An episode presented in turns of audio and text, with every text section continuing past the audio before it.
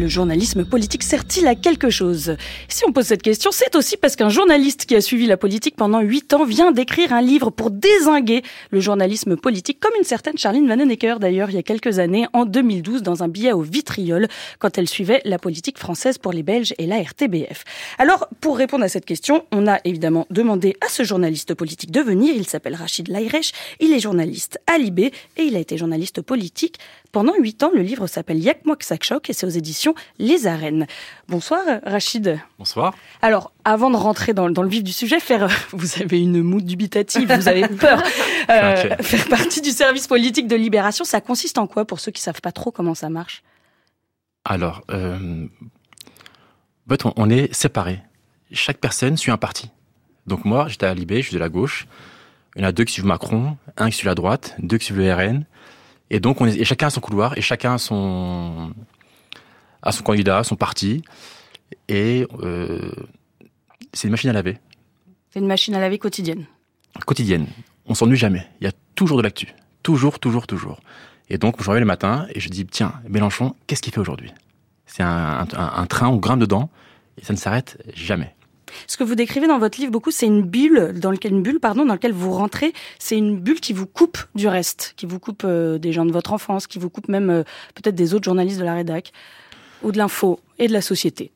Bah, faut comprendre le truc un peu. Euh, par exemple, moi, je commence, je connais rien à la politique et j'arrive dans le service.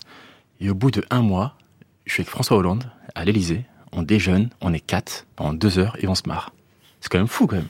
On est là et on et on parle de tout, de rien et on et alors ça va Libé, tout va bien, ouais ça va. Et vous ça va, le costume pas trop large, euh, la pression, euh, les frondeurs. Euh, et on discute, que, pas comme des potes, c'est pas vrai, mais il y a un truc de avec du recul. Je suis pas un contre-pouvoir. Mm. Je suis pas là pour vous dire, mec, là tu déconnes, là ça va pas, là ça part en vrille. Je dis en gros, comment ça va aujourd'hui?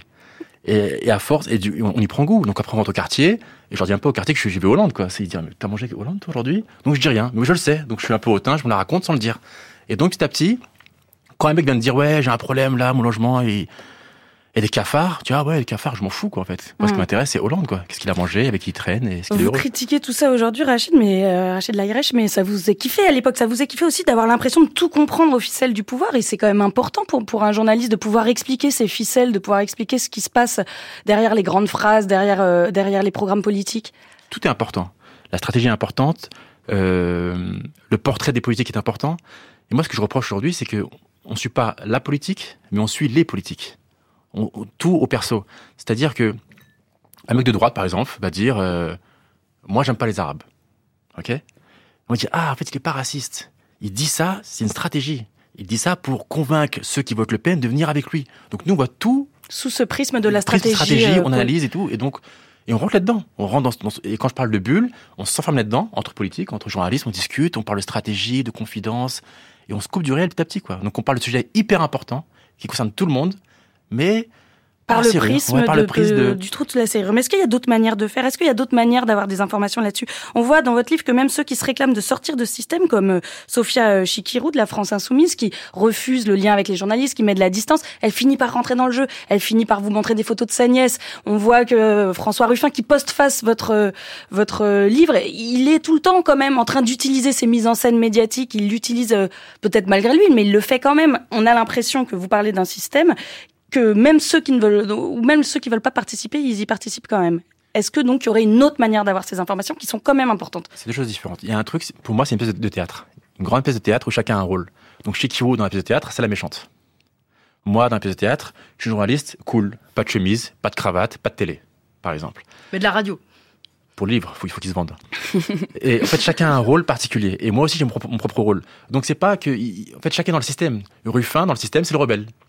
Mélenchon, c'est le mec qui, a les tempêtes. Et chacun a un rôle. Donc, et moi, j'avais aussi mon rôle. Et mais ça, il faut bien le raconter, en fait. Cette, pièce de théâtre, il faut la il faut raconter. raconter. Mais il faut aussi comprendre que des fois, on raconte des trucs dont tout le monde se fout complètement.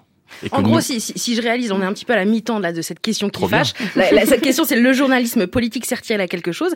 Et, ce que vous racontez, c'est que euh, être journaliste politique, si j'ai bien compris, hein, c'est stalker les politiques sans mettre plein la panse à l'Élysée avec des dirigeants. En gros, les journalistes ne sont pas un contre-pouvoir. Euh, vous suivez pas la politique, mais les politiques. C'est bien ça. C'est ça.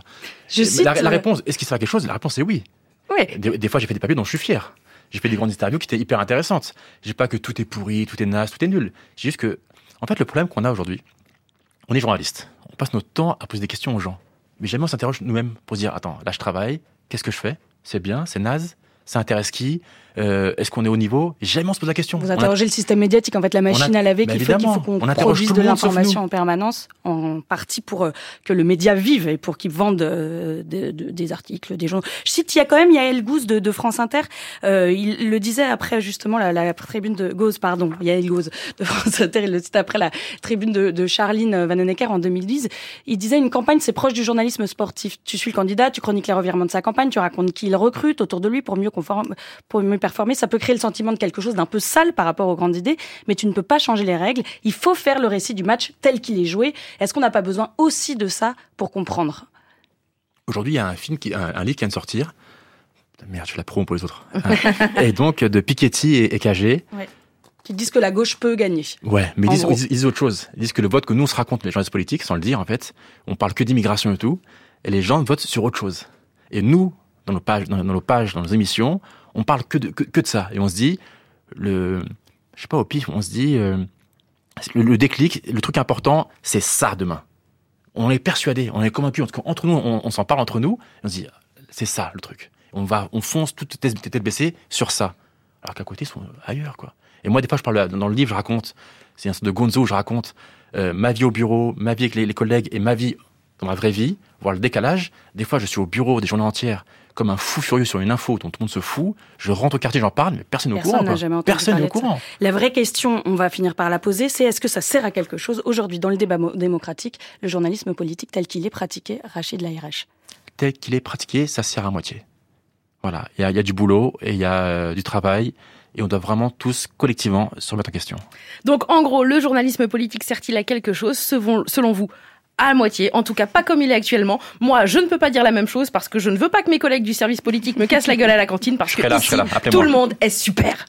Merci Rachid Laïrech, vous êtes toujours journaliste à Libération, vous n'êtes plus au service politique. Vous retournez sur le terrain pour des reportages et votre livre s'appelle Il n'y a que moi que ça choque, c'est aux éditions Les Arènes.